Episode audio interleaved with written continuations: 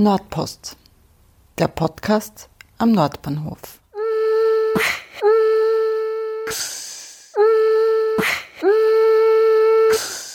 Willkommen zur 19. Folge von Nordpost. Mein Name ist Sonja Harter und vor der Sommerpause war ich nochmal am Nordwestbahnhof zu Gast und habe das Brut Wien besucht, um mit der Leiterin Kira Kirsch zu sprechen. Am besten, wir hören gleich rein und vielleicht findet sich in den kommenden Wochen und Monaten für den einen oder anderen etwas im Programm des Brut, um es mal kennenzulernen.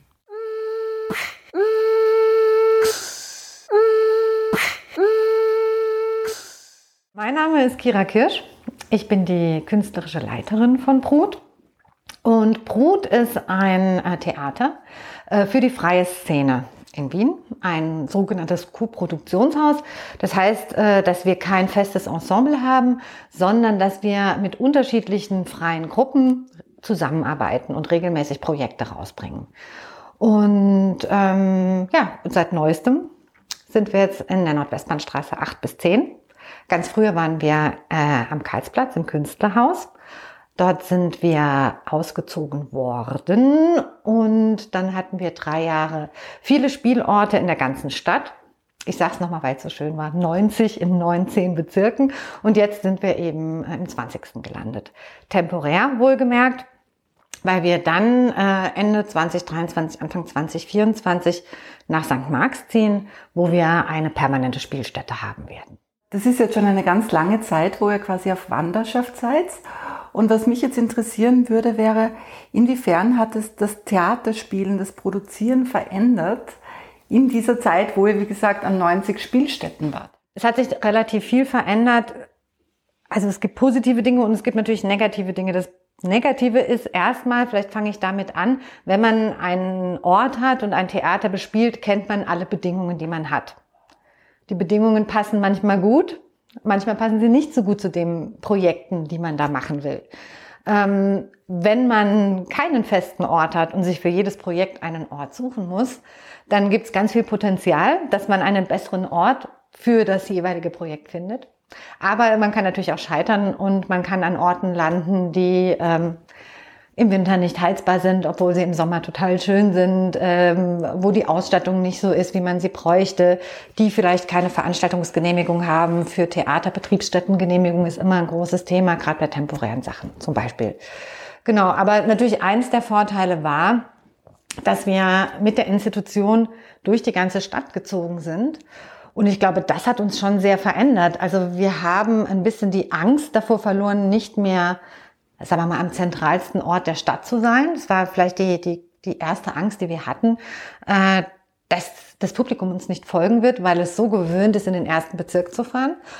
Und ähm, das haben wir aber gemerkt, dass es auch eine gewisse Neugierde beim Publikum generiert. Äh, unterschiedliche Orte, die man vielleicht noch nicht so kennt, von denen man nur gehört hat und immer mal hin wollte oder die auch nur temporär zur Verfügung stehen oder die outdoor sind, wie zum Beispiel in der Seestadt. Das ist ja auch so ein anderes Stadtentwicklungsgebiet, in dem wir dann outdoor eine Saisoneröffnung gemacht haben mit Ingrid Fixstein, mit einer norwegischen Choreografin. Und das, das sind so ein bisschen die positiven Dinge, aber es hat natürlich uns alle wahnsinnig strapaziert. Also weil es uns ihre unter Druck gesetzt hat, immer einen neuen Ort zu finden und diesen Ort auch herzurichten. Äh, für die Künstlerinnen war es teilweise sehr anstrengend, weil sie nicht genau wussten, was kommt und so. Insgesamt glaube ich aber, hat es, äh, hat es irgendwie geholfen, die Institution so ein bisschen zu reflektieren und so als städtische Institution ganz anders zu verstehen als das, was sie war. Mhm. Jetzt äh, sagst du, das Publikum ist euch gefolgt, aber habt ihr auch neues Publikum erschlossen dadurch, dass ihr an Orten wart, wo man vielleicht Theater gar nicht so erwartet hätte? Ja, haben wir schon. Also das ähm, kann man halt, also wir können uns halt nicht so richtig messen, aber bei ein paar Orten wissen wir es sehr genau. Also ein gutes Beispiel war, als wir in St. Peter mit Nest dabei waren, in dieser Buschenschank, mhm. äh, wo sich dann, da haben wir auch relativ lange, einen lange, längeren Zeitraum bespielt, weil die Buschenschank über Winter zu hatte. Das war ein guter Zufall. Und da hat man dann halt gemerkt, dass dann doch die äh, äh, über die Buschenschank sehr viele Leute gekommen sind. Mhm. Das, das, hat man, das, das war so ein ganz konkretes Beispiel. Seestadt war ein anderes Beispiel. Das war auch extrem niederschwellig, weil es draußen war. Das war total sichtbar. Es hat keinen Eintritt gekostet. Da sind auch total viele Leute gekommen. Also wir haben halt auch über die Institutionen, wo wir dann jeweils waren, immer das Publikum äh, teilweise mitnehmen können. Und jetzt war ja auch die Suche nach diesem Raum nicht die einfachste. Ich glaube, ihr wolltet ja euch zuerst im Augarten ansiedeln. Das hat sich dann wieder zerschlagen. Äh, wie ist es dann dazu gekommen, dass ihr hierher gekommen seid?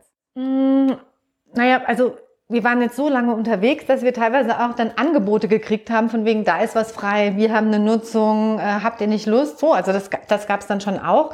Und ganz konkret hier hat zu diesem Standort hier im Nordwestbahngelände, hat uns kreative Räume angesprochen, äh, die von diesem, die diesen Standort in, in ihrem Pool quasi hatten und haben gefragt, ob wir vielleicht da mal ein Projekt machen wollen. Und mit dieser Projektanfrage hat das eigentlich angefangen und gleichzeitig hat sich St. Marx entwickelt oder war St. Marx als Standort im Spiel.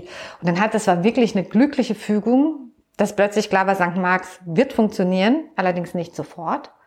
Und wir hätten einen Standort übergangsmäßig, den wir nutzen könnten, bis St. Marx fertig wird. Also das war plötzlich, hatten, jahrelang hatten wir nichts. Und dann hatten wir plötzlich zwei Dinge, die sich perfekt ergänzt haben. Das heißt, das hier ist jetzt euer zentraler Standort. Ihr habt einen sehr großen, eine, eine sehr, sehr große Halle, die ihr bespielen könnt. Werdet ihr trotzdem auch weiter ausschwärmen oder wie ist das in den nächsten Monaten geplant? Also der Hauptfokus ist jetzt, glaube ich, mal hier, auch um, also weil wir total froh sind, mal wieder einen Ort zu haben, den wir bespielen können. Und nach dem jahrelangen wir sind irgendwo zu Gast, ist es auch total schön, jetzt mal wieder in der Gastgeberinnenrolle sein zu können. Also wie jetzt zum Beispiel mit den Wiener Festwochen, dass wir sagen können, okay, puh, schaut, wir haben hier einen Ort und den, äh, den machen wir mal auf für andere. Also ich glaube, das ist, das ist sozusagen von der Energie, freuen wir uns erstmal das. Aber natürlich wird es äh, punktuell Dinge geben, die uns interessieren. Und ganz vorne dabei ist natürlich das Nordwestbahngelände, was uns interessiert. Also auch alle Künstlerinnen, die kommen. Also ich glaube, das ist, das ist sehr neu, dass der, dass der Standort oder das Theater an sich so eine Umgebung mit sich bringt, die äh, erforscht werden will. Also sowohl äh, bespielt, weil so viel leer ist und, und aber auch erforscht im Sinne von, was war da, was wird da sein. Das wollte ich immer als nächstes fragen, inwiefern ihr euch spezifisch auf diesen Ort auch äh, fokussieren werdet in den Produktionen, also ob es da irgendwelche Projekte gibt. Also Ideen gibt es derzeit viele. Der Herbst, und das muss man ganz ehrlich sagen, ist jetzt tatsächlich ein äh, Sammelsurium. Es äh, klingt negativ, ist aber gar nicht so gemeint. Aber es ist natürlich, äh, sind natürlich viele Produktionen, die pandemiebedingt verschoben werden mussten und äh, nicht in anderer Form stattgefunden haben und Produktionen, die wir schon sehr lange vorher zugesagt haben. Also der Herbst oder sagen wir mal Herbst, Winter ist relativ voll. Aber wir haben schon einiges in Planung, ähm, wo wir auch jetzt Ansuchen gestellt haben und wo wir auch mit Tracing Spaces schon überlegen, Dinge zu tun. Also es ist ja nicht so, als äh, gäbe es hier noch gar niemanden, keine Player, sondern Tracing Spaces äh, zum Beispiel äh, haben ja städtebaulich, architektonisch, aber auch performativ schon angefangen, das Gelände zu, zu erforschen. Und genau, da gibt's jetzt auch eine ganz enge, eine ganz enge Verbindung. Mhm. Und jetzt, wenn man Jetzt laufen natürlich gerade die Festwochen, dann kommt der Sommer.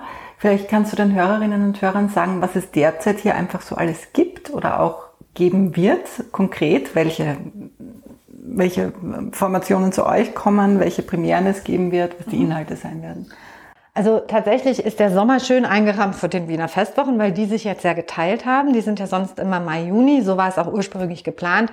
Äh, durch die Pandemie sind die jetzt mehr Juni und September. Das heißt, äh, wir enden mit den Wiener Festwochen in Kollaboration und fangen auch mit den Wiener Festwochen wieder an. Äh, und nach den Wiener Festwochen Anfang Oktober starten wir mit einem sehr schönen Projekt von Toxic Dreams. Äh, ein Projekt, das quasi letztes Jahr schon fast fertiggestellt wurde und was jetzt dann in die Halle kommt. The Art of Asking Your Boss for a Race. Wunderschönes Bühnenbild, das wird sich in dieser großen Halle perfekt einfügen. Da kommt, glaube ich, auch die Halle total zur Geltung und das ist unsere Eröffnungsproduktion. Genau, also das kann man vielleicht schon verraten.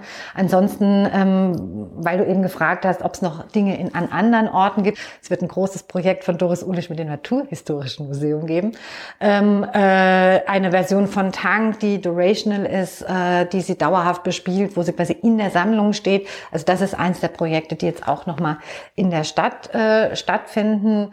Und dann ein Projekt äh, von Jen Müller, was auch eigentlich äh, im letzten November schon geplant war. Äh, Sodom Jänner wird äh, im, auch im November stattfinden. Ja, gibt's noch irgendwas, was du gerne den, den Hörerinnen und Hörern sagen möchtest, um sie einzuladen, um Lust zu machen? Also prinzipiell glaube ich, ist das ein sehr offenes Haus. Also es, äh, äh, es, sind, es finden sehr viele unterschiedliche Sachen statt. Die Künstlerinnen ändern sich, die Inhalte ändern sich, die Ästhetik ändert sich auch ein bisschen.